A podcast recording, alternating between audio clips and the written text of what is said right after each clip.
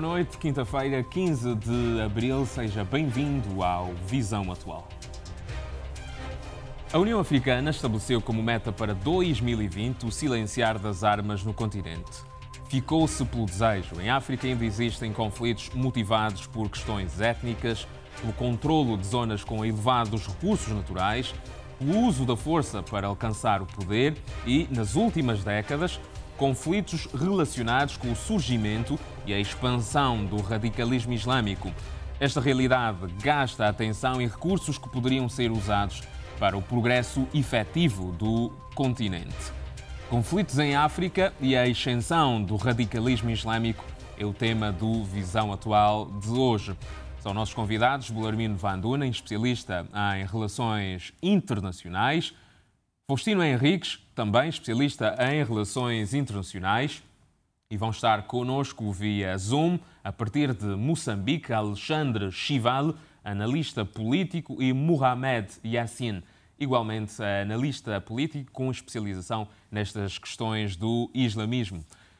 Vamos uh, começar este programa com uma pergunta que, uh, no fim do dia, acaba por nos chamar a atenção para o nosso próprio tema. É porque é que, envolvidos todos esses anos uh, de independências em África, ainda temos tantos conflitos? Bom, muito boa noite. Agradeço o convite que me foi formulado. Cumprimentar, portanto, aqui o meu colega de painel no estúdio, Faustino, e também os colegas que estão em Moçambique. Eh, dizer que nós temos que fazer aqui, se não me engano, uma separação clara entre aquilo que foram os conflitos até a década de 90, não é? que chamavam-se de conflitos eh, de identidade, de conflitos de cidadania, de conflitos de integração, em que os movimentos que não estavam no poder e foi quase uma regra geral eh, no continente africano em que os países adotaram o sistema uh, uh, político de partido único. Portanto, até aí é, é muito diferente, embora num, num ou noutro país tenham já existido. Isto também terá motivado a, as muitas transições políticas pela Sim, força. Não, pois, é, que aconteceram até a década de 90. Até sem, correndo aqui uh, algum risco. Até 95, 1995, todos os países africanos realizaram eleições. Uns com sucesso, outros com menos. Uh, uns voltaram à guerra, mas uh, adotaram regimes democráticos. Relativamente ao tema, o conflito. Mas não é, temos nenhuma democracia plena em África. Há vários países, como Cabo Verde, mas são exemplo, classificados como democracias coisa... imperfeitas ainda. No caso de Cabo Verde, tem tido uma regularidade. Aliás, acho que dia, 14, acho que dia 18 sim, sim. deste mês haverá uh, eleições legislativas. E há outros países. Agora, uh, que agora não me corre, mas uh, relativamente ao tema. Que, Maurícias e Seychelles são outros exemplos. Sim, ao tema que nos traz a, a, questão do terrorismo e dos conflitos de novo tipo, como muito bem fez, fez na introdução que é o seguinte: o problema é uma questão de integração. E os jovens, sobretudo, e, e as populações que não estão integradas no sistema econômico, acabam sempre por ser vulneráveis, quer para ter acesso aos recursos de fácil exploração, sobretudo os recursos minerais, quer também para tentar aceder ao poder por via da força. E o caso do terrorismo é um fenómeno que uh, aumentou, sobretudo, há mais ou menos 20 anos atrás, que é a questão de, em muitos estados, sobretudo na África Ocidental, na África Central e no Corno da África, em que os países têm uma grande influência, eh, digamos, eh, islâmica. e é o caso que vamos eh, talvez abordar aqui vamos de abordar. Moçambique. E isto tem feito também, como se sabe, o Islã tem várias correntes. E algumas correntes são radicais. E é, uma, e é algo que eu espero que a gente possa debater aqui enquanto nos países em que o cristianismo é a maioria, aceita-se aquilo que podíamos chamar o secretismo religioso e aquilo que poderíamos chamar da pluralidade e a liberdade das pessoas poderem ter a sua religião. Nos países onde a maioria é islâmica ou o, o Islão é uma religião oficial do Estado, isso não As coisas já... E aí o, o radicalismo às vezes pode acaba surgir. por... Vamos olhar também para esta, esta questão do, do convívio entre as distintas religiões uh, em África e a propensão para o conflito que às vezes uh, daí pode advir. Mas, uh, Faustino, a mesma pergunta que depois vai seguir também para Moçambique. Quais são as razões, então, para tantos conflitos ainda uh, depois de, das nossas independências? É, boa noite, Jacinto Malum. Boa noite, Dr. Belarmino. Obrigado. E um abraço em Moçambique para uh, o Chival e Mohamed Yassin. Uh, as razões são várias, não é? As razões são, várias porque, como sabe, os países africanos, quando acederam às independências, herdaram problemas das, das potências coloniais, não é? E grande parte das elites que, que chegaram ao poder em África a, acabaram por transformarem-se em, em, digamos assim, em novos colonizadores em muitos casos, não é? E, e os problemas que se, uh, que se multiplicam em África têm também muito a ver com o acesso aos recursos naturais, porque por norma Uh, uh, quer dizer, há pouco diálogo e, há, e, o processo de integração, o processo de integração das elites no sentido de haver maior concertação e partilha do, do, dos recursos naturais acaba por, por marginalizar alguns grupos que uh, acabam então por recorrer uh, uh, ao uso da força para resolver problemas, digamos assim, que são de natureza política. Quanto ao terrorismo, tanto é uma, uma inserção que vale a pena fazer em função também da, da, da, exposição feita pelo Dr. Belarmino, penso que a África nos últimos tempos, nos últimos anos sobretudo, por, por força da porosidade das fronteiras, não é? por força do, da fraca presença do poder do Estado uh, em todo o território dos países africanos e, e também por força da, da, da, do, do, conjunto de situações que ocorreram no Médio Oriente, com a expulsão do Estado Islâmico, a expulsão da Al-Qaeda, a África acabou por, por, por, se tornar o país seguro para estes grupos. E porque então... fala nesta questão, eh, eu acho que seria interessante juntar eh, agora, por exemplo, aqui uh, o Mohamed Yassin, a partir de Moçambique, para falarmos sobre esta questão também, porque diferente do Médio Oriente, em África, Mohamed, assistia-se a um convívio mais pacífico entre muçulmanos e, e cristãos. Entretanto, nos últimos tempos, temos vindo a assistir a uma espécie de migração de destas incursões terroristas uh, do, e dos movimentos terroristas uh, do Médio Oriente para o nosso continente? Uh, boa noite aos colegas uh, daí do painel e o colega Chival. obrigado por me ter aqui.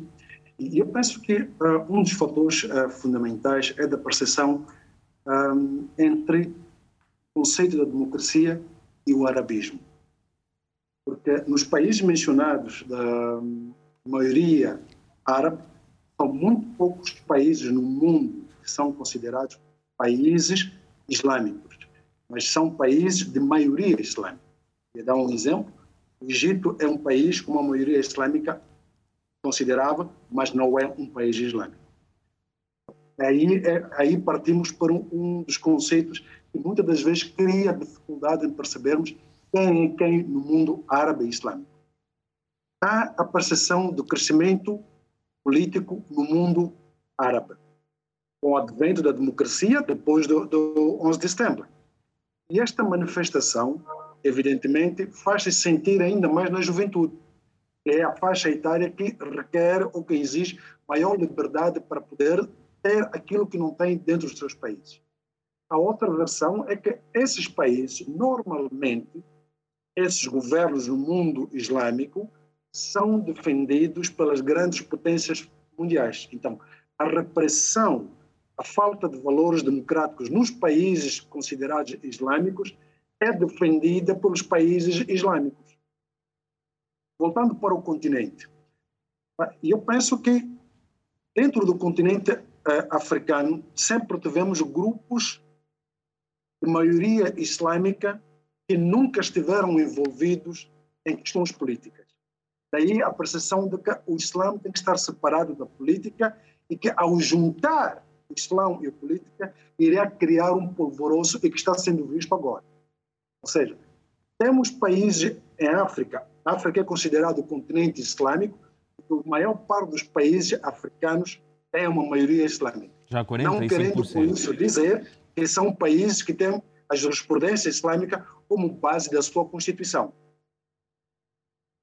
Depois da queda da Líbia, se formos a ver, uh, voltamos para o Acordo de Marrakech, o Acordo de 2018, na qual a União Europeia assina com o continente africano o tal acordo na qual os países africanos em redor da fronteira marítima com a União Europeia deveriam defender qualquer possibilidade de imigração para a Europa.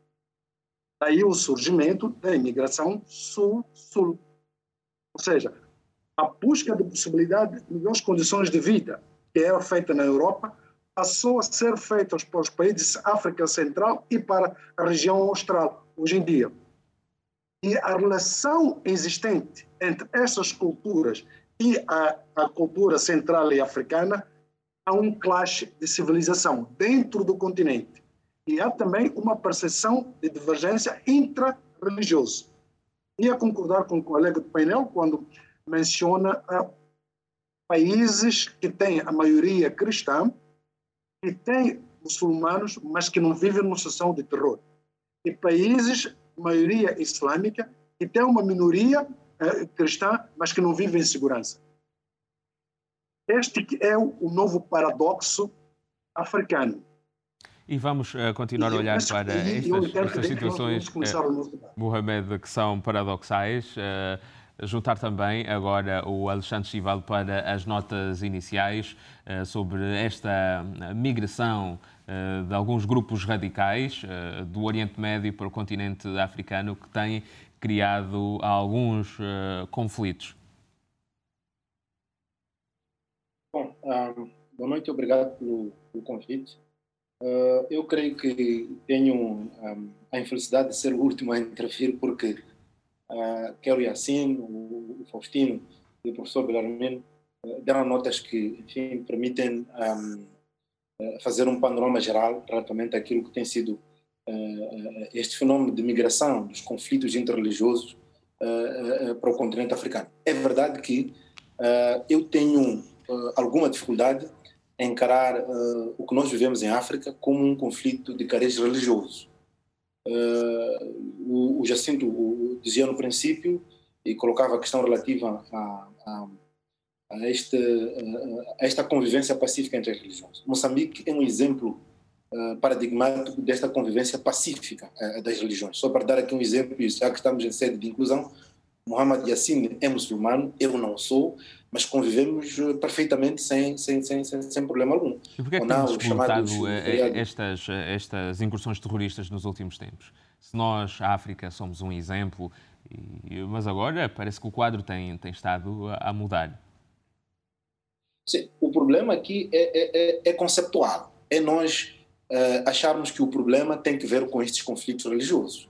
Ora, uh, alguém dizia uh, que em Moçambique a maior parte dos terroristas que, eh, quando entram no, no campo para um, para, para, um ataque, a primeira coisa que dizem é Allah Akbar. Allah Akbar em árabe significa Deus é grande. O que significa que, se nós formos no Oriente Médio, onde uh, se fala árabe, há cristãos, há católicos moronitas, por exemplo, no, no, no, uh, no Líbano, que podem dizer Allah Akbar porque eles falam árabe. Agora, significa que o facto de alguém dizer Allah Akbar significa que um, é muçulmano. É aí onde, onde, onde começa o problema. E mais, eu creio também que aqui é um problema de estigmatização do, do, da própria religião islâmica, porque quando um ataque protagonizado por alguém que não é muçulmano, ou, ou que supostamente não é muçulmano, nós nunca dizemos que é um ataque uh, de um sunita, um ataque de um, de um budista, ou, ou sei lá, de um cristão.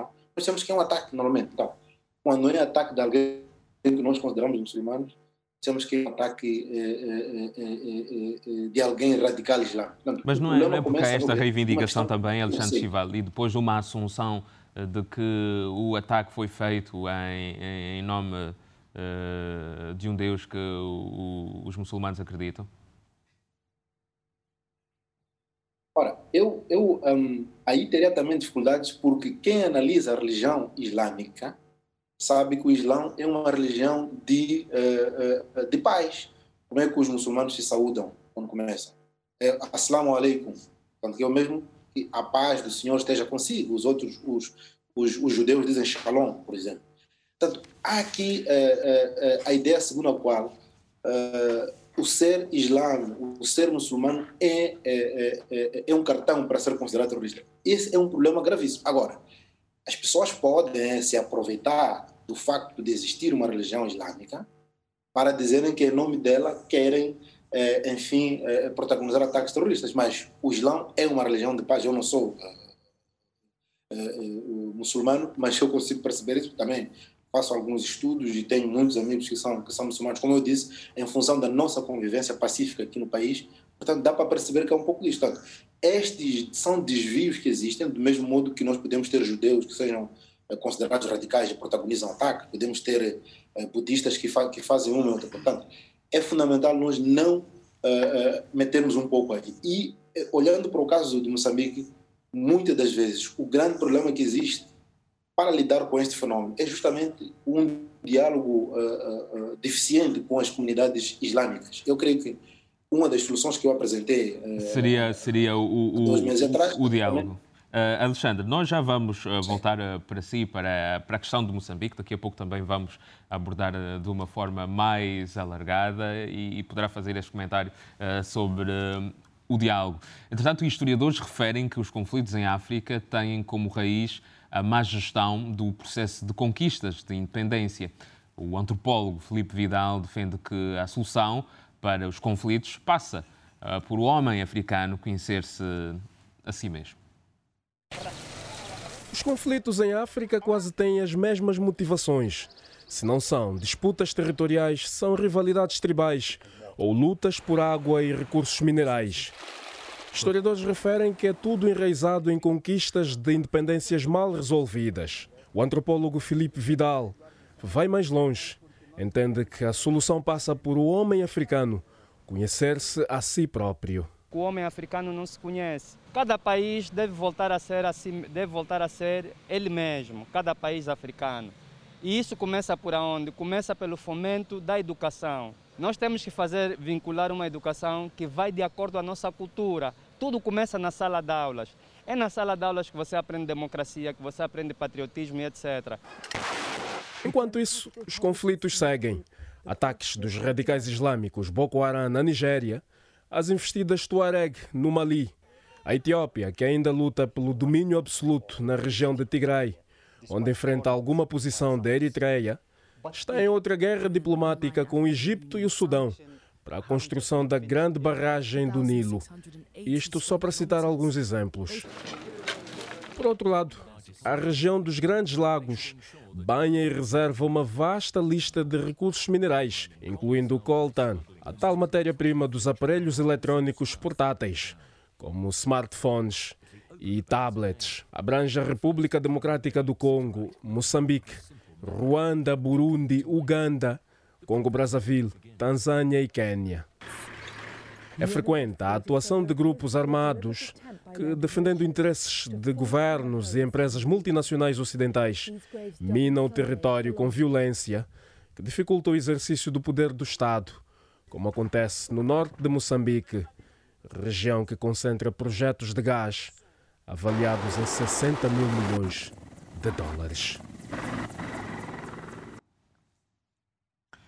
E retomamos eh, então aqui a conversa. O nosso país, eh, Belormino, faz grandes investimentos na defesa e segurança, mas temos em Angola uma comunidade islâmica emergente. Acreditam que poderá ah, existir aqui, dentro da comunidade islâmica em Angola, grupos ou pessoas que depois nos podem levar a situações uh, mais graves de, de, de, de incursões terroristas, de ataques? Não, uh, uma... E porque eles estão já em todo o país, uh, muito pelos pequenos comércios que, que realizam. Né? Tanto o, a intervenção do Mohamed Yassin como do Alexandre Chival, sobretudo o Alexandre Chival, fez uma, uma abordagem em que tenta e, e mostra que, de facto, o problema não está na religião islâmica em si, mas eh, naquilo que podíamos eh, dizer das, das vertentes mais radicais dentro, do, de, dentro do Islão. É porque, imagine, hoje o Islão é, é, é, a nível mundial é, é, digamos, a religião que mais cresce no mundo.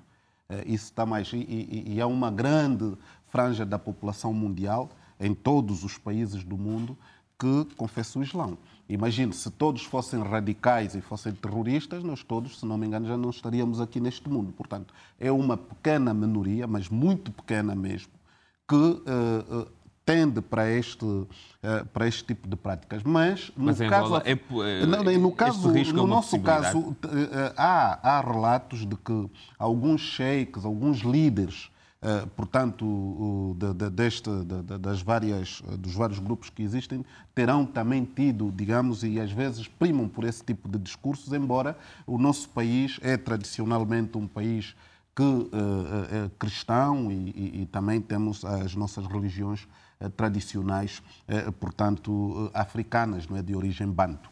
Portanto, ainda não temos esse problema enraizado. E também o período de guerra favoreceu muito porque não permitiu a expansão, eh, digamos assim, de outras religiões. Mas agora, já, já, é evidente, a É evidente que todo cuidado, sim, aqui todo cuidado é pouco, porque uh, quanto menos a gente espera, porque são pequenos grupos, e se analisarmos aqui Moçambique, todos nós hoje estamos atentos e estamos a estudar e a investigar o que é que está-se a passar em Moçambique, e de facto tudo começa com grupos uh, muito pequenos que e vão influenciando. E quando, porque o problema, do meu ponto de vista, ninguém gosta de morrer.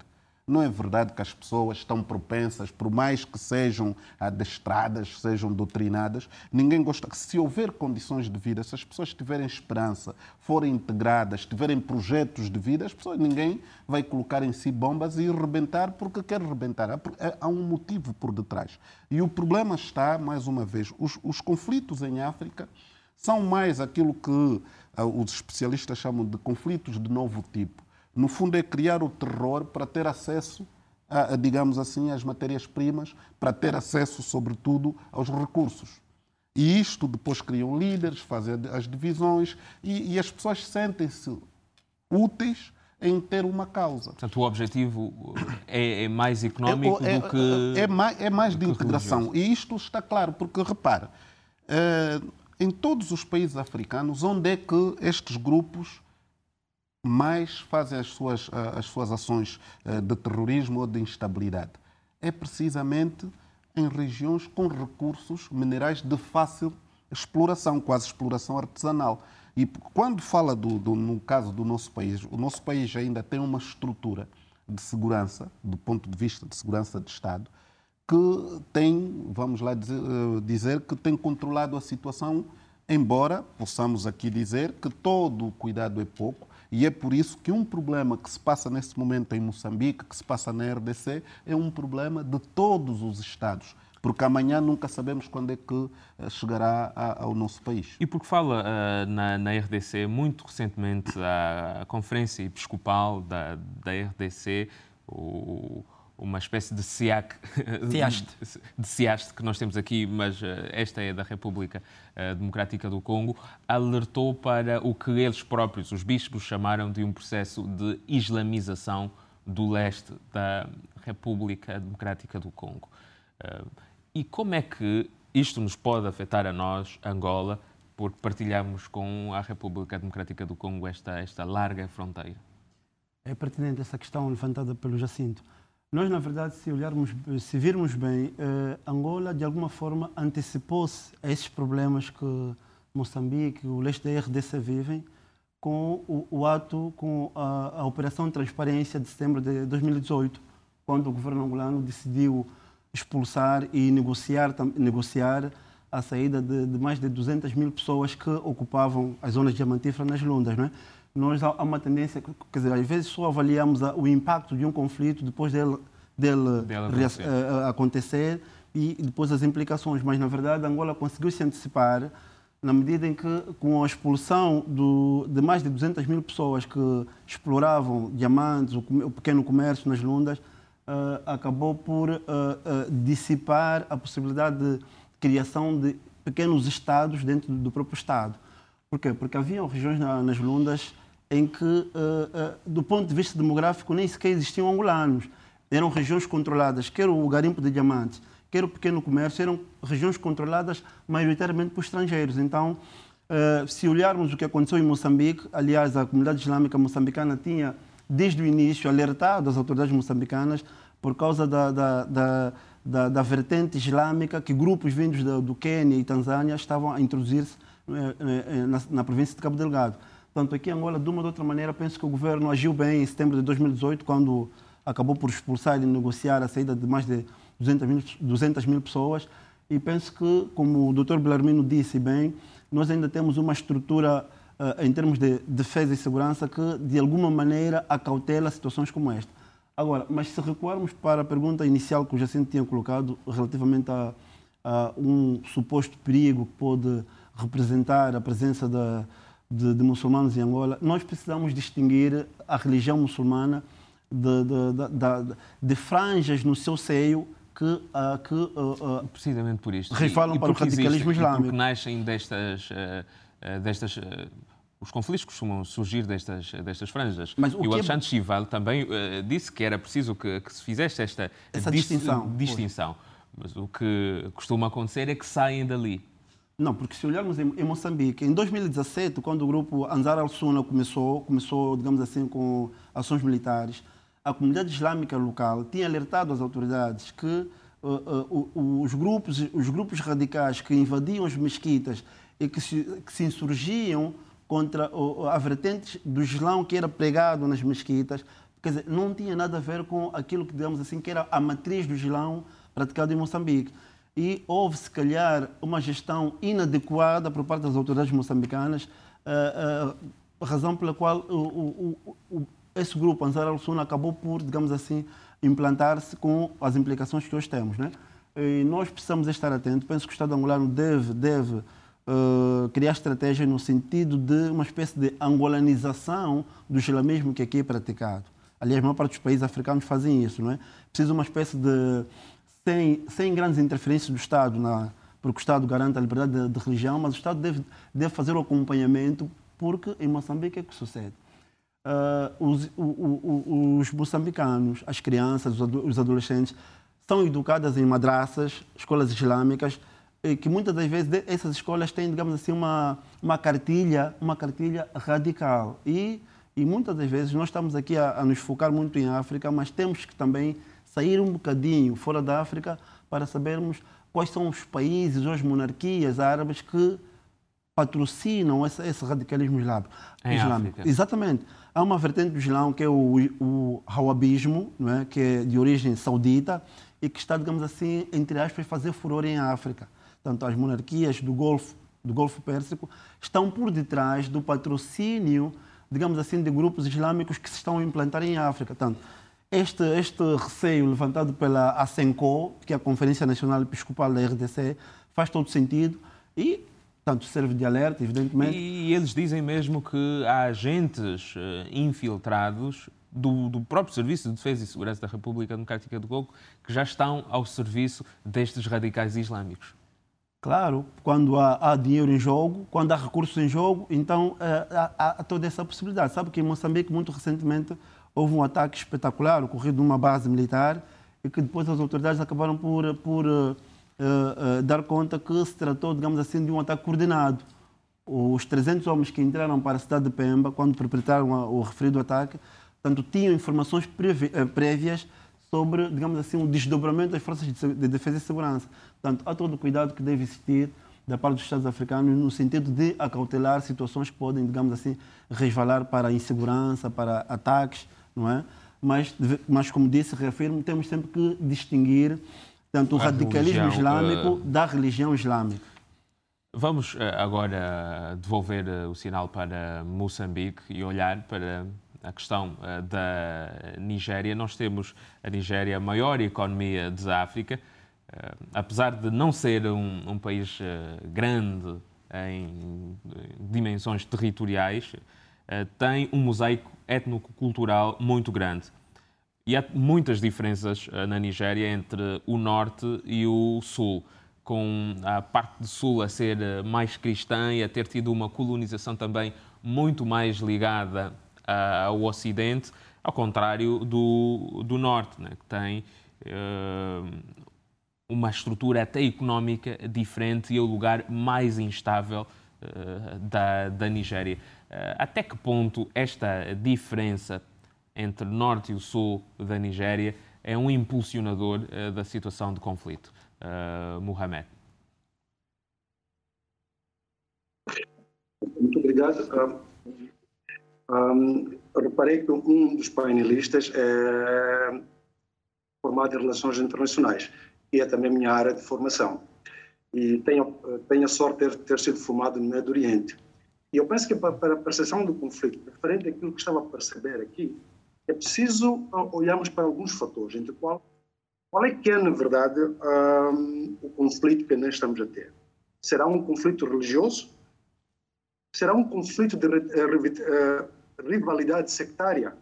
Ou vazio de segurança e ausência de um governo? Para o caso da Nigéria, é o que é que te parece que é? É preciso. Estes, estes, esse padrão enquadra-se para aquilo que é o modelo do conflito africano. E olhar também se o problema é a luta por recursos. E depois podemos olhar para o desespero da pobreza extrema. Em relação à Nigéria, que conheço perfeitamente, uh, o conflito entre o Boko Haram e o governo uh, da Nigéria tem como princípio fundamental a questão da desigualdade de oportunidades. Entre o Norte e o Sul. Que é o mesmo problema que nós temos na maior parte dos países africanos. Segundo, temos normalmente a designação de, de terrorismo por parte das lideranças eh, eh, políticas tem a ver com fraco, o fraco controle da insurgência populacional vis-à-vis -vis o modelo de governação. Agora, eu dizia no princípio que a maior parte dos países tem a maioria muçulmana. Que não queira dizer que são governados por uma jurisprudência islâmica.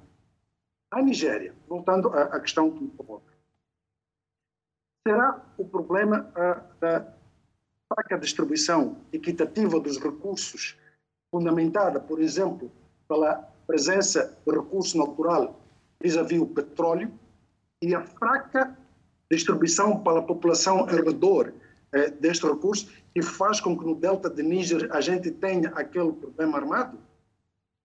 Esse é um dos fatores. Mas, uh, o desenvolvimento, o desenvolvimento mas o, o Delta está na, tá na região sul, precisamente. Ah, sim. O Delta está na região sul. Só em 2018 terá contribuído com, em 2018, por exemplo, com mais de 87% uh, do, do, do uh, das divisas uh, da, da Nigéria. Mas, sim, mas é depois este, divisas... isto não chega ao norte. Claro, é, esta é a questão é que mesmo ali ao redor de onde esse recurso é extraído, nós temos lá uma sublevação, uma sublevação militar contra as companhias que lá estão. E a distribuição equitativa dos recursos que eu falo, e a política também uh, reconhecida em África, a maior parte dos políticos africanos, nos países onde existem recursos, são todos eles ricos. E a maior parte da população nesses países são todos eles pobres. Então, como é que nós podemos olhar isto? um país rico em recursos, mas um dos mais pobres que existem em, em África. Mas tem uma população política rica. Quando a população se insurge, com facilidade é considerada terrorista. E eu questiono, o que é que vem primeiro? A insurgência, depois o terrorismo e, por fim, o jihadismo? Porque todos são conceitos diferentes.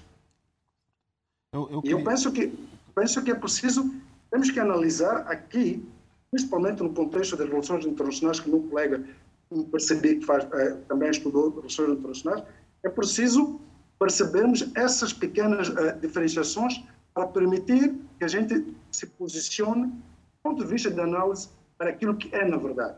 Uh, não, não se esqueça só do que, do que veio dizer uh, uh, Belarmino. Gostava de, de, de, de, colocar também já o, ao Alexandre Chival uma, uma questão que tem que ver uh, também com, com, com, com a Nigéria. Alexandre, se nós olharmos para o nome Boko Haram, uh, que significa literalmente que os livros são proibidos, nós temos aqui a ideia de que esta organização rejeita a educação e os valores ocidentais que são muito presentes no sul da, da Nigéria. Portanto, pelo nome, podemos intuir que está aqui clara uma ideia de imposição de uma filosofia e de um princípio de vida a toda uma Nigéria que é diversa uh, do ponto de vista religioso, étnico e cultural.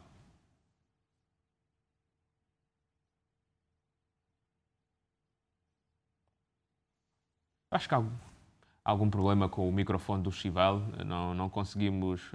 Terá fechado o, o áudio sem querer, gostávamos que o Alexandre uh, visse esta, esta questão e depois retornasse então para, para, para comentar esta, esta questão. Não, eu, Mas eu gostava eu queria, de acrescentar. Eu queria só aqui, uh, vamos até certo ponto, concordar com o que disse o Mohamed Yassin relativamente à questão e, e, e, dizer que com, com agrado que eu fico a saber que, por exemplo, no caso dele, formou-se no Médio Oriente.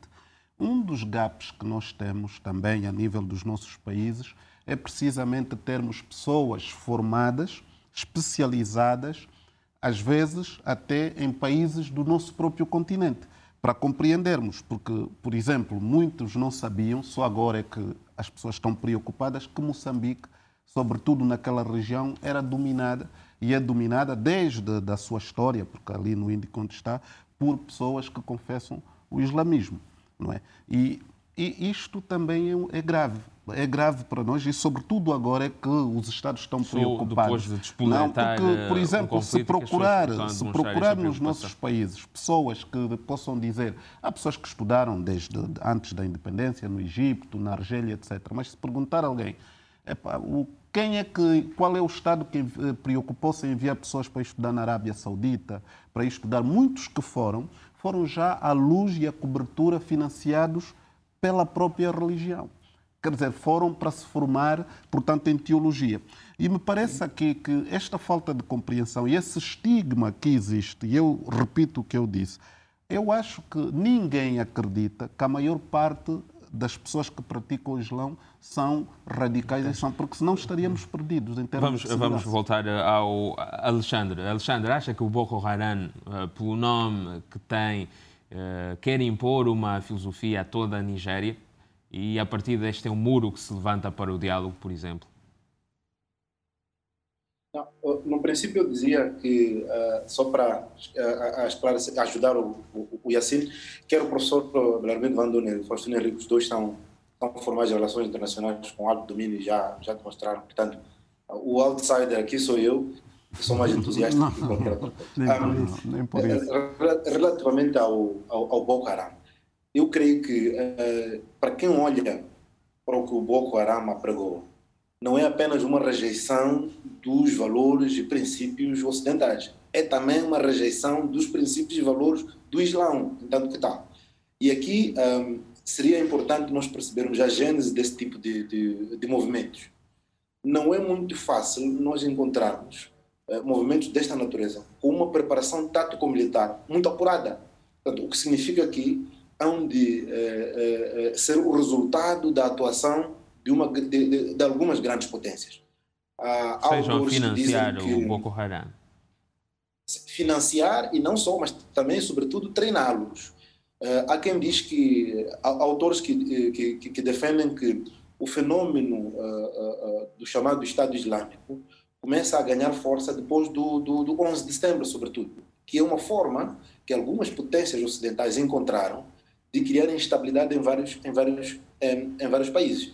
Portanto, quando se fala do Boko Haram, se nós quisermos... Qual é que acha, por exemplo, no caso da Nigéria, uh, uh, Chival, no caso da Nigéria, a criação desta instabilidade, tendo como esteio o Boko Haram, quer atingir qual fim? Aí está. Exatamente conforme dizia o professor Belarino Banduna no princípio. O grande problema aqui é o de acesso às oportunidades e às riquezas. Portanto, cria-se, uh, criam-se esses movimentos exatamente para desestabilizar determinadas zonas e ser fácil a extensão, a, a, a, o acesso a esses recursos. Alguém dizia, por exemplo, que é muito estranho, só para dar aqui um exemplo, que o ataque, o último ataque à Palma, e aliás há relatos, temos relatos que provavelmente hoje também haja algum ataque em Palma, mas ainda há algo por confirmar, mas o ataque de 24 de março em, em, em Palma foi feito um dia depois da Total e do governo moçambicano terem confirmado que iriam retomar as operações uh, de construção uh, das plataformas e criação de condições, condições para a exploração de recursos. E a forma meticulosa como este ataque foi preparado revela que, de certo modo, estamos aqui perante algo que foi gizado muito mais acima daquilo que nós podemos olhar a, a, a, a olho nu. Mas mais do que isso, eh, nos últimos tempos, por exemplo, em Moçambique, nós tivemos relatos de que a Total pretendia mudar eh, a sua base logística para as Ilhas Maiote.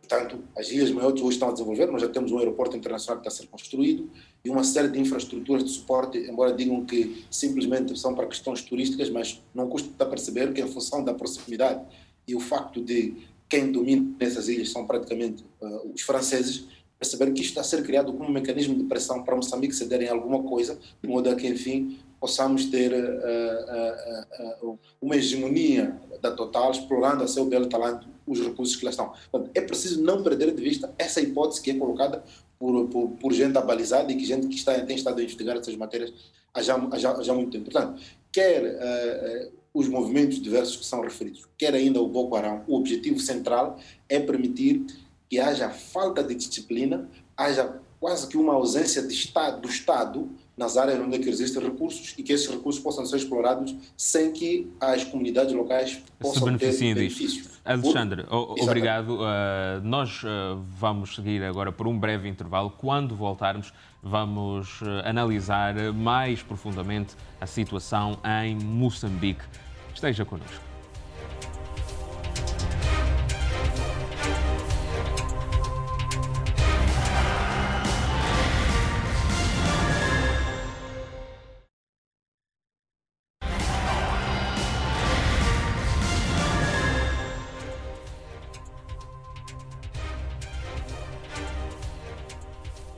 Boa noite, uma vez mais, só agora se junta ao Visão Atual. Conflitos em África e a extensão do radicalismo islâmico é o tema uh, em debate hoje.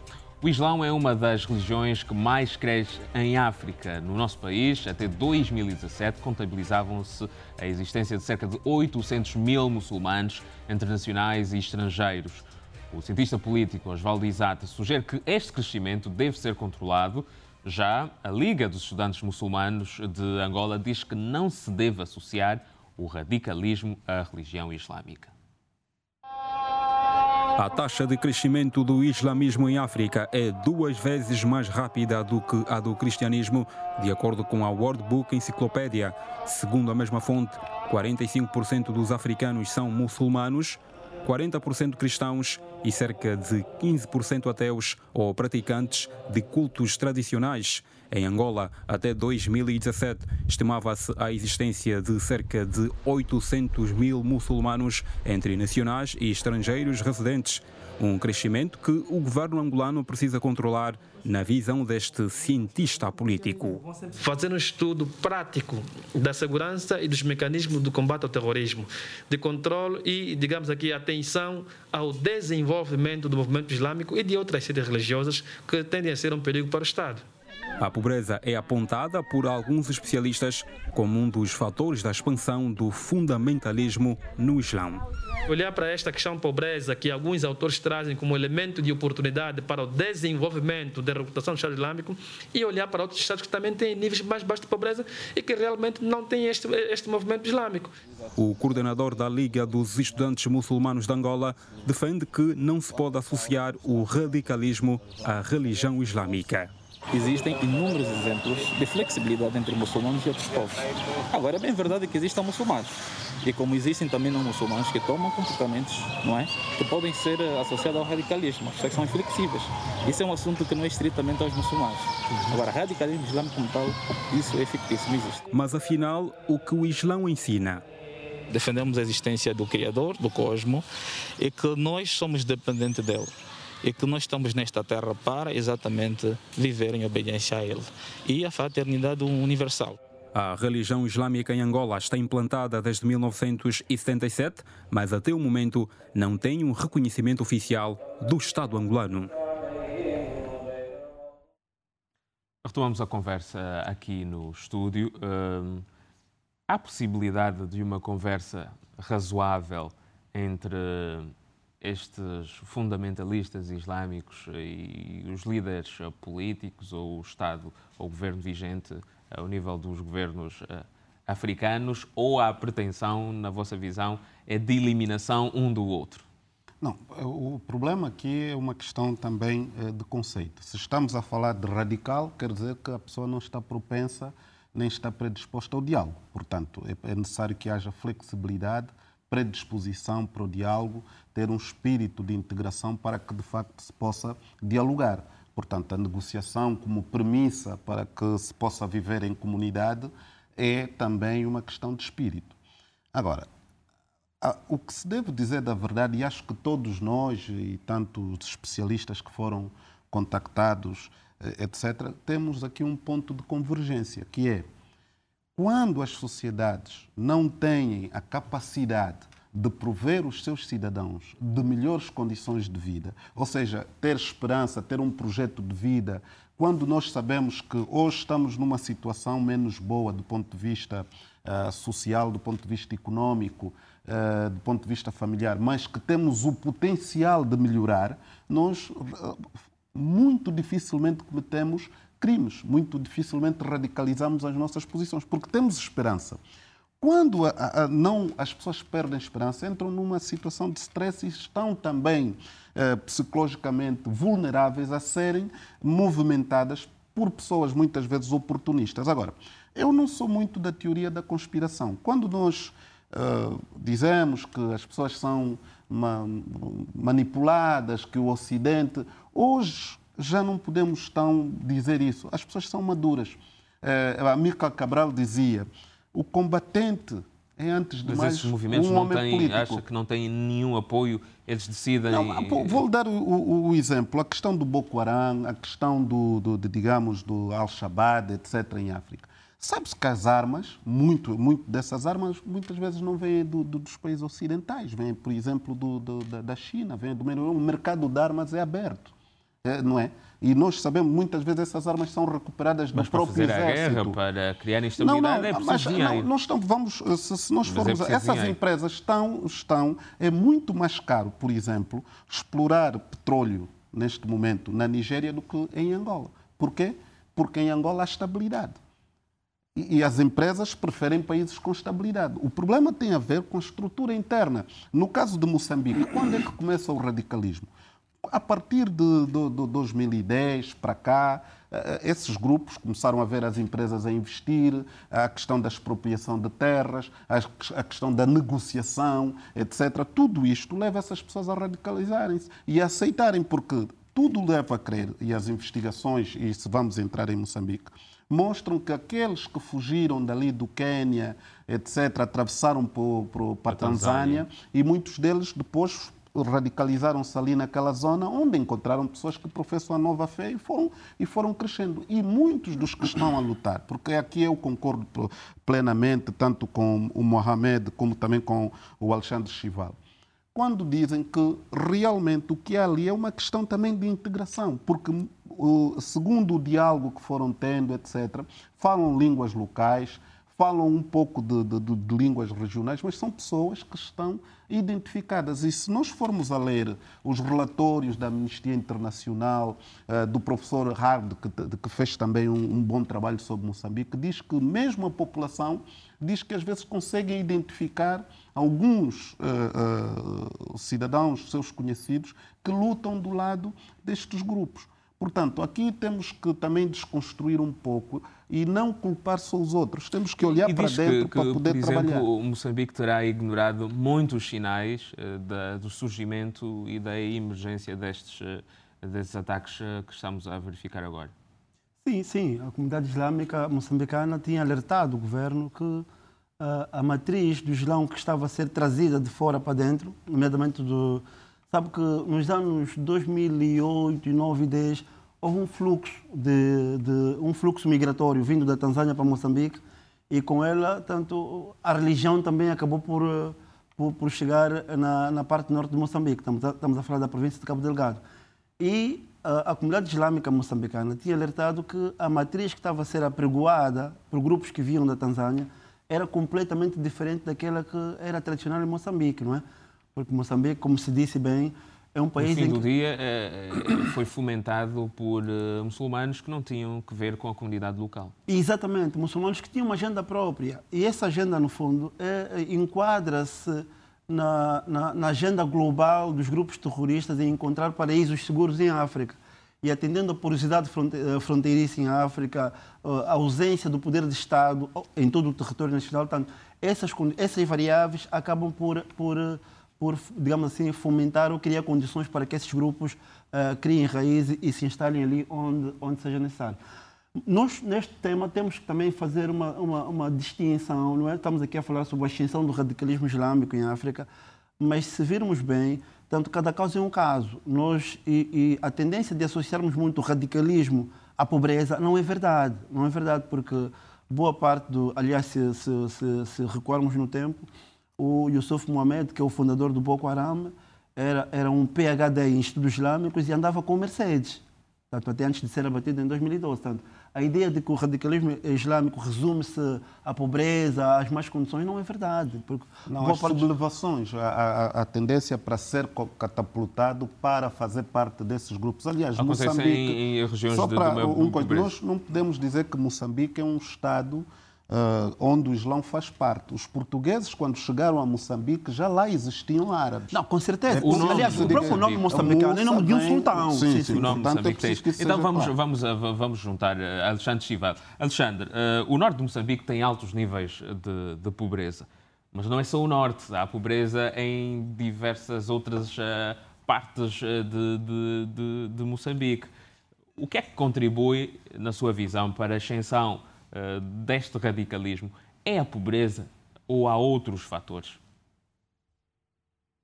Bom, uh, aí eu, eu, eu, concordo com, com o professor Belamigo quando evoca a pobreza como um fator catalisador para a, a, a, integração de jovens nesses grupos. Não é a pobreza como tal a causa primária para o radicalismo. Porque em Moçambique, por exemplo, eh, nós olhamos para o norte e há um discurso, para mim é falacioso, que diz que o norte de Moçambique é o mais pobre. Não é verdade. Por exemplo, nós temos províncias no sul de Moçambique, como Gaza e Nhambane, temos também ao, ao, ao norte, que são províncias altamente pobres. Mas não temos a eh, emergência de, de, de, de, desse radicalismo que fazemos, a que fazemos referência. Ora, o fato, o fato de haver é, pobreza, haver é, algumas debilidades sociais, isso facilita o, recrutamento. E aí concordo com, com, com o professor Belarmino como, é, como dizia. Mas, quando eu me referia à, à questão do Ocidente, é óbvio que não, também não é a única causa. Não pode dizer que é só o Ocidente.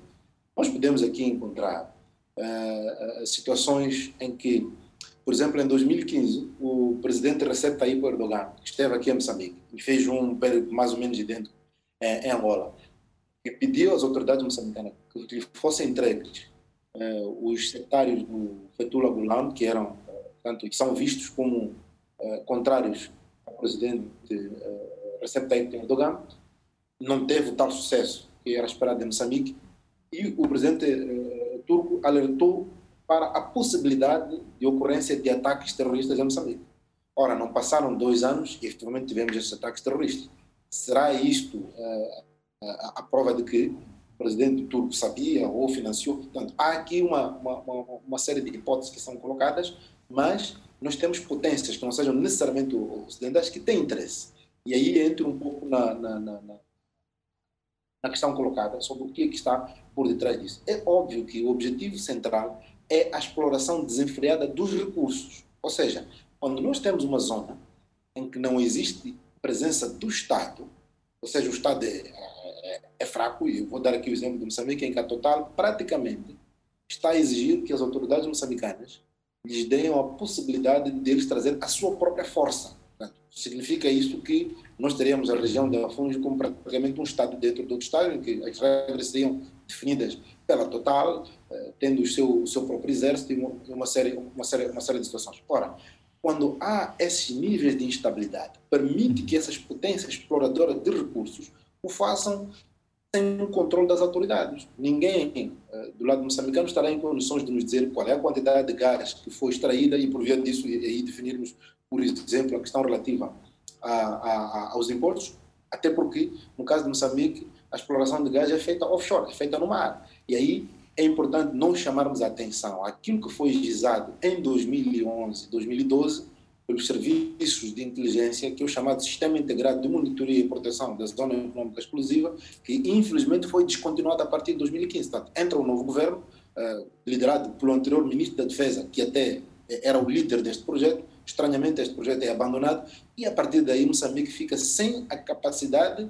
embora uh, os meios humanos e materiais existem, mas porque não foram criadas as condições para que uh, uma empresa como a Proíndicos, por exemplo, pudesse participar na questão relativa à segurança das plataformas. E a partir daí nós não temos um controle. Portanto, tudo o que está a ser feito, no caso de Moçambique em particular, e não, é, não difere muito do caso eh, da Nigéria, por exemplo, é a necessidade de se criar um não-Estado naquela zona. Um não-Estado para propiciar a exploração dos recursos uh, uh, naturais, como, como disse Chival. Eu penso que ficou aqui o, o seu ponto, vamos uh, trazer também ao debate agora Mohamed Yassin. Mohamed, o, o presidente do Botsuana, uh, Mugwetsi Massis, que preside o Conselho de Política de Defesa e Segurança da, da SADEC, disse numa cimeira que ocorreu mesmo em, em Moçambique que os ataques em Cabo Delgado são uma ameaça para toda a região. O que eu lhe pergunto é como é que a SADEC, os países da SADEC, podem coordenadamente ajudar Moçambique a resolver esta questão?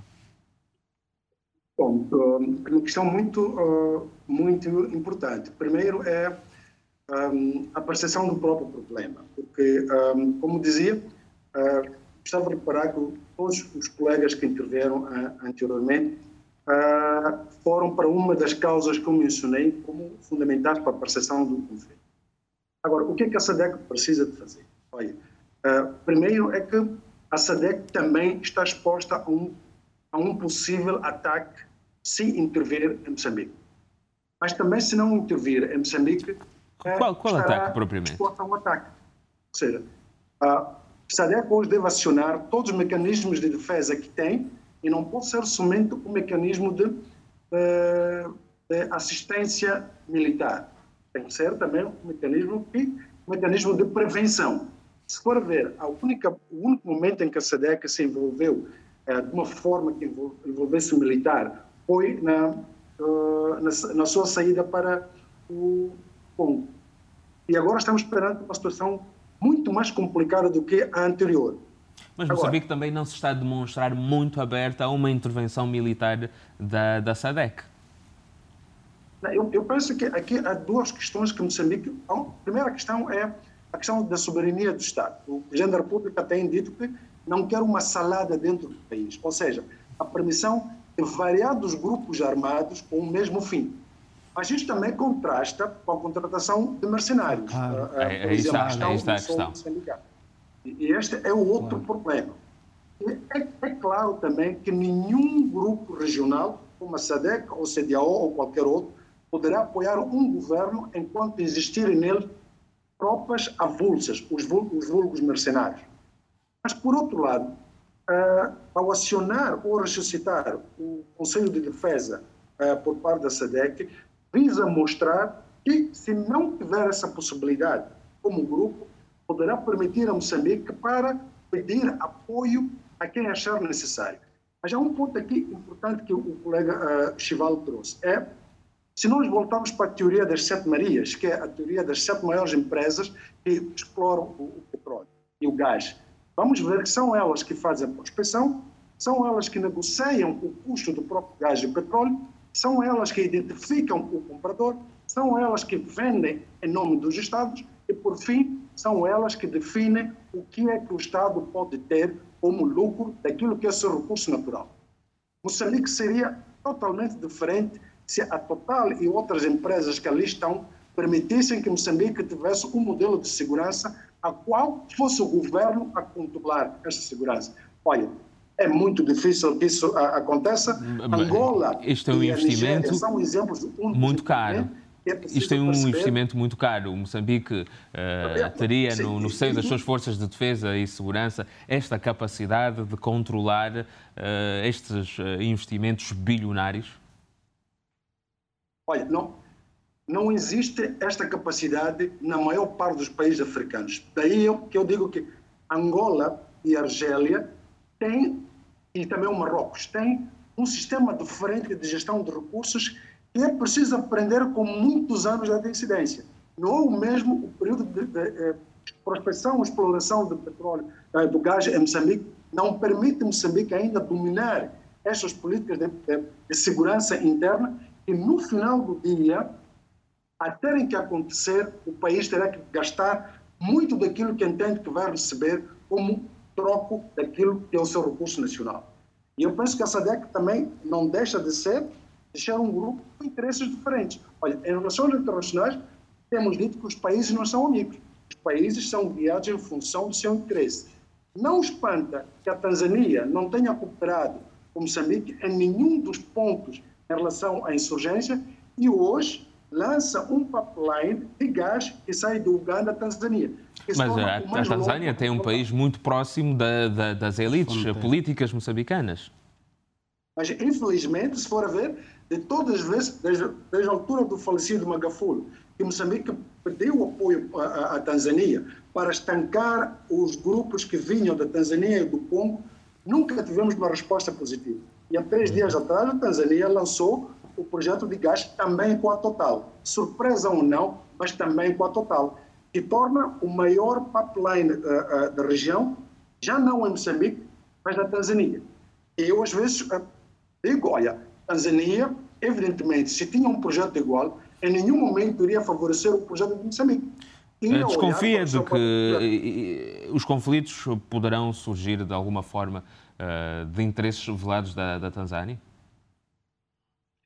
a, a relação pós-independência e a independência entre Moçambique e Tanzânia é uma relação de fraternidade muito forte. Mas, na teoria internacional, hoje em dia, os acordos do passado não são sempre trazidos à mesa hoje em dia. E a Tanzânia está a olhar para aquilo que é o interesse do país, independentemente se isso pode prejudicar o interesse de Moçambique. E não só. Ah, repara que a África Sul também tem interesses em Moçambique. Tem a zona de Panda, com a Sazol, que pertence à África do Sul, e de uma ou de outra forma é um gás explorado em Moçambique em benefício da África do Sul, na sua maioria, cujo este negócio é decidido também na África do Sul. É claro que para Moçambique entrar para este mercado, tem que abrir as portas até abdicar de certa soberania, ou caso contrário, terá dificuldade de explorar este mesmo gás ou no futuro ter benefício. O Chival já disse, este gás é explorado offshore, os grupos que estão a estabilizar a parte norte de Moçambique continuarão ou irão tirar o, o, este gás a troco de nada. Uh, Faustino, Faustino Henriques, uh, que tipo de comunicação acha que uh, Moçambique passa ao permitir e contratar mercenários e apresentar uma, uma posição de relativa resistência a uma intervenção militar uh, da SADEC ou uh, orientada pela própria União Africana? Isto representa um paradoxo. representa um paradoxo. É verdade que Moçambique é um Estado soberano e que escolhe os parceiros que bem entender para, para a ajuda que eventualmente precisar para fazer face aos insurgentes. Mas uh, admira-me que sendo Moçambique um país signatário dos protocolos de defesa e segurança a nível da SADEC, não é? Admira-me que o presidente Felipe Nyusi tenha optado por, para a empresa a DAIG Advisory Group, que é uma empresa de um zimbabuiano, optou também pelos mercenários da Wagner e, e um, grupo de, e um outro grupo de mercenários sul-africanos. Quer dizer, não se compreende muito bem como é que uh, uh, uh, a Moçambique tem optado por mercenários quando podia fazer recurso aos protocolos de defesa e segurança a nível da, da própria SADEC. Agora, uh, também é verdade que a Troika, a, troika, a dupla Troika reuniu-se dia 8, né? a Troika da SADEC, que é composta é, pelo, curiosamente pelo presidente Nilson, que, é o, que preside, é o presidente em exercício da, da, da, da SADEC, composta também pelo presidente Moguete Massisi do, do, Botswana, e o futuro presidente da, em exercício da, da, da SADEC, será então o Lázaro Chakwera do Malawi. Portanto, formam a troika da SADEC e que reuniu também com a troika do o Comitê de Política, Defesa e Segurança, que é presidido pelo Moguete Massisi, pelo anterior, o anterior uh, presidente Emerson Mnangagwa do Zimbábue e pelo o sucessor que vai ser o presidente Cyril Ramaphosa.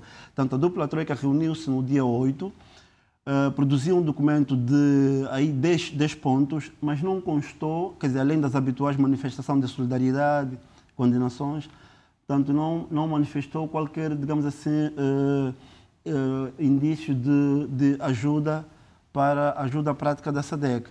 Tanto é que sabemos que o, o mais importante desta reunião foi a criação de uma comissão que vai vai em Moçambique fazer um levantamento real do o que, que é se passa. o que é praxe nessas Pois, nessas... O que, é uma medida que peca por tardia, porque na verdade a Moçambique já vive uma situação eh, dramática, com cerca de quase um milhão de deslocados, uma crise humanitária que está aí a, a agudizar-se. Vamos esperar que até o dia 28 de abril, quando a, a, essa comissão eh, enviar o relatório para a Comissão Ministerial da, Troca, da Troika reunir-se no dia 28, que, por sua vez, vai enviar um relatório para, no dia seguinte, dia 29, haver a reunião da Troika. Então, até o dia 29 de abril, não se pode falar sobre uma eventual intervenção da SEDEC. Só a partir do dia 29, quando a Troika reunir e definitivamente com dados palpáveis sobre o que se passa em Moçambique, eventualmente também com recomendações sobre o que a SEDEC pode fazer, obviamente com, com a anuência do governo moçambicano, não é? Aqui tem que se respeitar a soberania moçambicana a partir daí que se vai saber que tipo de ajuda eventualmente é que a SADEC poderá prestar, poderá prestar. a Moçambique. Eh, mas eu volto ao presidente Matsitsi do, do, do, do, Botswana, porque nesta reunião do dia 8 ele falava desta questão de, de, de existir uma resposta coletiva, porque o problema de Moçambique afeta a região toda. Mas porque é que é muito difícil uh, haver uma ação em bloco por parte da, da SADEC nestas situações de conflitos? Não, não, não é difícil. O problema são os mecanismos, eh, digamos assim, de prevenção e os acordos que existem. É preciso dizer que, de facto, é gradativo, não é? Nós, quando se diz gradativo, os Estados, em princípio, eh, o termo é são países convidados, porque nós não estamos perante a, ausência de poder em Moçambique, não, estamos, não há uma anarquia. É um conflito localizado numa situação e os ataques são esporádicos. Portanto, nós não podemos dizer que o Estado moçambicano não domina o seu território. Aí caberia, digamos assim, à comunidade internacional, quer as Nações Unidas, quer a União Africana e, no caso, a SADEC, acionar os mecanismos para repor a legalidade. O, o Estado moçambicano... Mas isto chega. Não, é assim do ponto de vista legal, do ponto de vista do direito internacional. O órgão de política, defesa e segurança da SADEC prevê, de facto, esse apoio. Aliás, um dos princípios é que o ataque a um dos países, a um, do, a um dos países que faz parte, ou um país membro, é, é considerado um ataque a toda a região. Ora, nós estamos perante uma situação em que Moçambique domina, esta é a realidade, por mais que nós queiramos dizer, até porque nós estamos perante uma tática de guerrilha. Ou seja, ocupa-se durante umas horas, durante um dia, depois eh, eh os grupos, eh, esses elementos rebeldes infiltram-se na população e fica difícil. Daí o próprio relator da Amnistia Internacional acusar, inclusive, as autoridades. Portanto, os três eh, atores, tanto esses grupos, vamos chamar de rebeldes, ah, os mercenários no terreno e as próprias Forças Armadas atropelam os direitos humanos. Porque o que é que acontece? Para quem estuda conflitos e, sobretudo, o, o combate ao terrorismo, as forças uh, uh, legais, nesse caso do governo, são obrigadas muitas vezes a interferir na vida privada das populações, a arrombar portas, a fazer interrogatórios e muitas vezes os métodos não são os mais adequados. E da parte dos rebeldes, o que é que acontece? Acontece que fazem aquele terror todo de captações para criar, eh, digamos assim, o terror. No caso de Moçambique, a SADEC só irá intervir caso seja convidada. Porque nós não podemos agora Mesmo dizer... que uh, seja, como disse o presidente Moguete Simatsisi, que pode criar uma instabilidade não, não, regional. Não, já cria, porque o cabo de Moçambique, que vai até lá, lá para cima ao Médio Oriente, é utilizado, por exemplo, para o turismo de cruzeiros é utilizado para o transporte uh, de matérias-primas, portanto, afeta toda essa região, para não dizer, como já foi aqui dito, e, e tomei aqui uma boa nota, por acaso que me escapava, que o Mohamed e assim acabou de, de, de, revelar, que é a questão, por exemplo, de nós termos também na região mecanismos e, e, e uma certa coordenação económica que permita a cooperação na complementaridade. Se Moçambique já está, e isto é o que está nos documentos, se formos a ver, eh, digamos, os programas de desenvolvimento a nível da SADEC, se Moçambique está a explorar gás, era suposto a Tanzânia cooperar com Moçambique, no sentido de, pá, vocês estão a explorar gás, nós também temos, vamos colocar é aqui uma... Não, a é, é, a tal concorrência que depois cria essas situações, porque o que, o que era esperado, à luz dos acordos existentes, eh, quer nós estamos numa zona de comércio livre, agora até africana, era a Tanzânia complementar aquilo que está a ser explorado em Moçambique. O que é que nós podemos fazer que nos ajuda a explorar aquilo que está a ser, parte do termo de exploração, em Moçambique. Vamos fazer uma fábrica, vamos criar os transportes, vamos partilhar. Olha, Moçambique, se já, já está a explorar o gás, nós vamos ver que outro recurso nós temos. E os Estados africanos praticamente lutam para captar investimento e chegam a este ponto muitas vezes, porque, é? É, só para dizer, entre o sul da Tanzânia e o norte de Moçambique, as populações até são, partilham sim, sim, do sim, ponto de vista étnico-linguístico.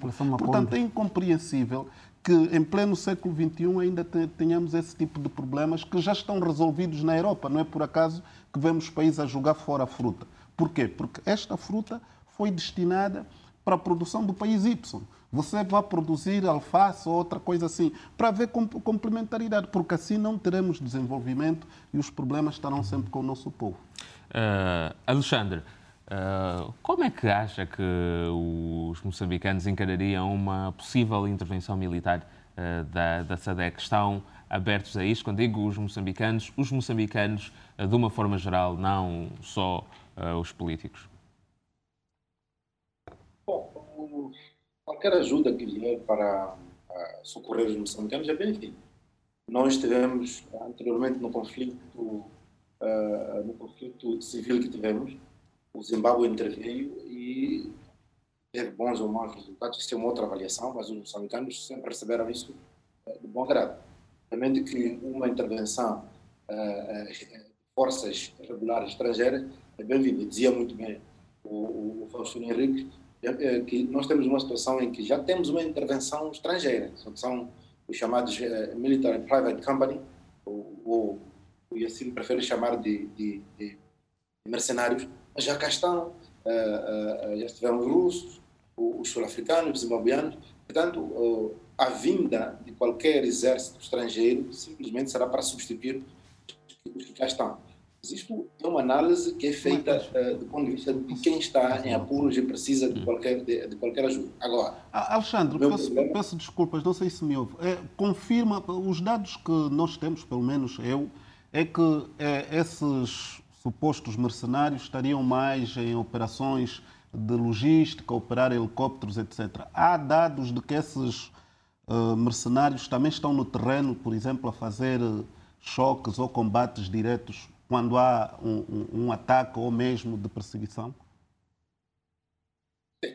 Uh, a informação que temos é justamente essa. Até porque uma das razões evocadas uh, pela Wagner para abandonar é que havia uma dissonância uh, ao nível da coordenação com as forças de defesa e segurança moçambicanas. Hoje, vemos o Lion Dick também a dizer que as nossas forças estão menos preparadas e há problemas sérios de logística, o que significa que esses dados existem que estão uh, uh, lado a lado a combater. Portanto, a intervenção destas, destas, destas, destes mercenários é também no teatro das operações, não é de mera, não é de mera logística. Porque se fosse uh, de logística, não precisaríamos de ter um, um, os mercenários cá a fazer. Aliás, nem se chamariam mercenários se fosse uh, apenas isso. Nós temos uh, um sistema de logística montado para as forças de defesa e segurança a, a, a, nível, a nível local e também é criticado por ser deficiente, mas efetivamente nós temos esta intervenção no teatro das operações por parte uh, uh, desses mercenários. Mas o que eu dizia antes é que, do ponto de vista do resultado, nós temos que questionar que, que, que resultado é que trarão estes, estes exércitos estrangeiros. Né? Temos vários outros exemplos em outros países em que há intervenção estrangeira vou dar o exemplo da Síria, o que é que isto está a representar hoje para a Síria, a intervenção de vários, de vários estrangeiros? O que eu acho que tem que existir ao nível de Moçambique é o próprio Estado moçambicano defina, do ponto de vista de prioridades, o que é que pretende neste conflito. Né? Capacidade é que o país tem. Porque eu continuo a dizer que o nosso problema não é da ausência de capacidade. Nós temos meios humanos, temos meios materiais que foram fornecidos no âmbito uh, do Sistema Integrado de Monitoria de, de, de Proteção das Zonas Econômicas Exclusivas. Portanto, a Previnvest providenciou este material todo e o país pagou os tais 2,2 bilhões de dólares. Portanto, isto existe, é uma questão de Moçambique ativar os meios que tem. Obviamente que não se dispensa a intervenção estrangeira, mas, mas os estrangeiros não vão servir como panaceia. Tem que ser uma mera complementaridade para nós resolvermos os problemas que temos.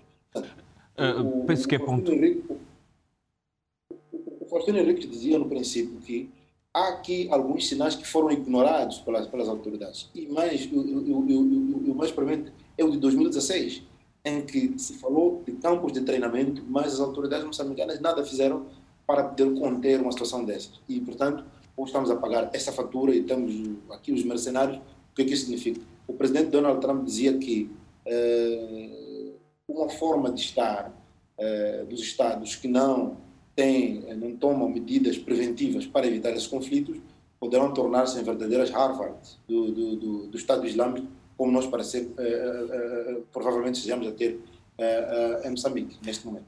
Alexandre, eu vou seguir agora para o Yassin.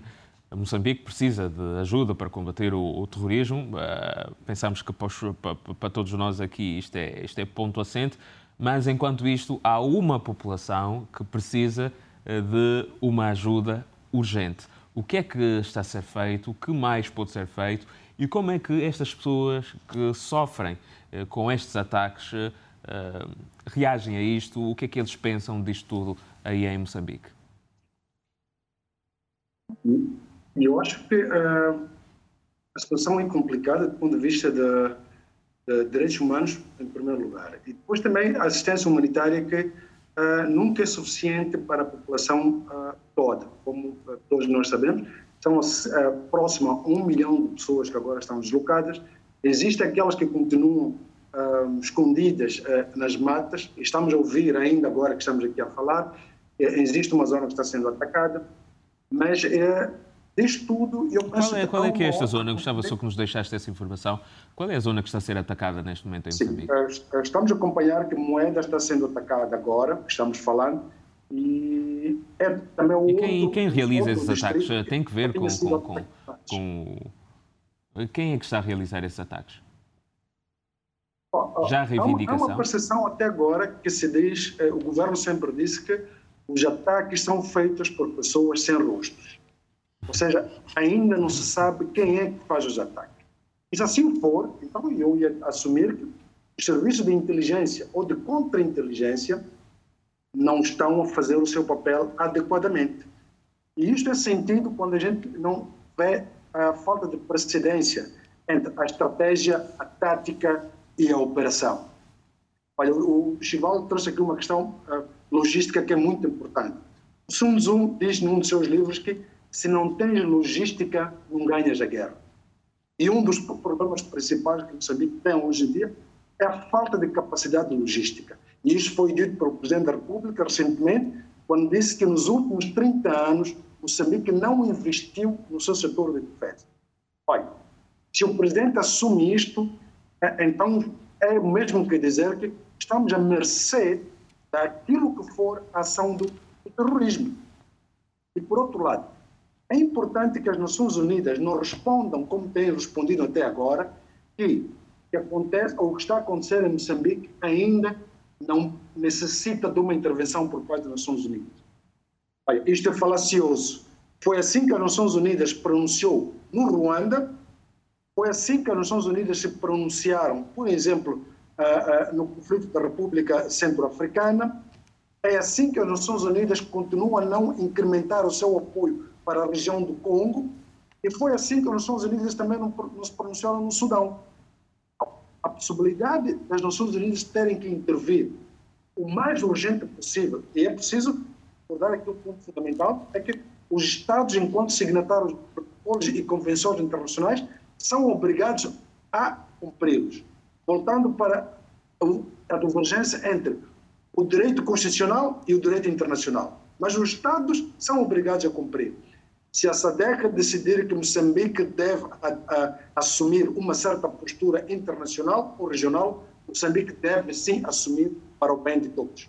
E, e para. Questão... E, uh, Mohamed, nós estamos a, a, chegar ao fim e, como uh, estamos uh, distantes, gostava que fizesse já as suas considerações finais, não só uh, sobre Moçambique, como uh, sobre o tema uh, que abordamos aqui, conflitos em África e a ascensão do radicalismo islâmico, as considerações finais, para depois voltarmos ao estúdio e, e fecharmos. E também o Alexandre Chival, a seguir assim, vai fazer as suas considerações finais. Olha, eu, eu, uh, primeiro é que uh, todo aquele que pode ajudar Moçambique, especificamente uh, na situação em que estamos, que seja, que seja uh, permitido ajudar, especialmente, especificamente na questão da inteligência. Porque se a inteligência está a, a falhar, não somos capazes de antecipar o ataque terrorista, então seremos obrigados a correr atrás do prejuízo. E este, este apelo é feito para todos aqueles que têm capacidade de ajudar. Muito obrigado, Mohamed Yassin. Alexandre Chival, as suas considerações finais eh, sobre a situação atual em Moçambique e o tema, de uma forma mais geral, conflitos em África e a ascensão do radicalismo islâmico?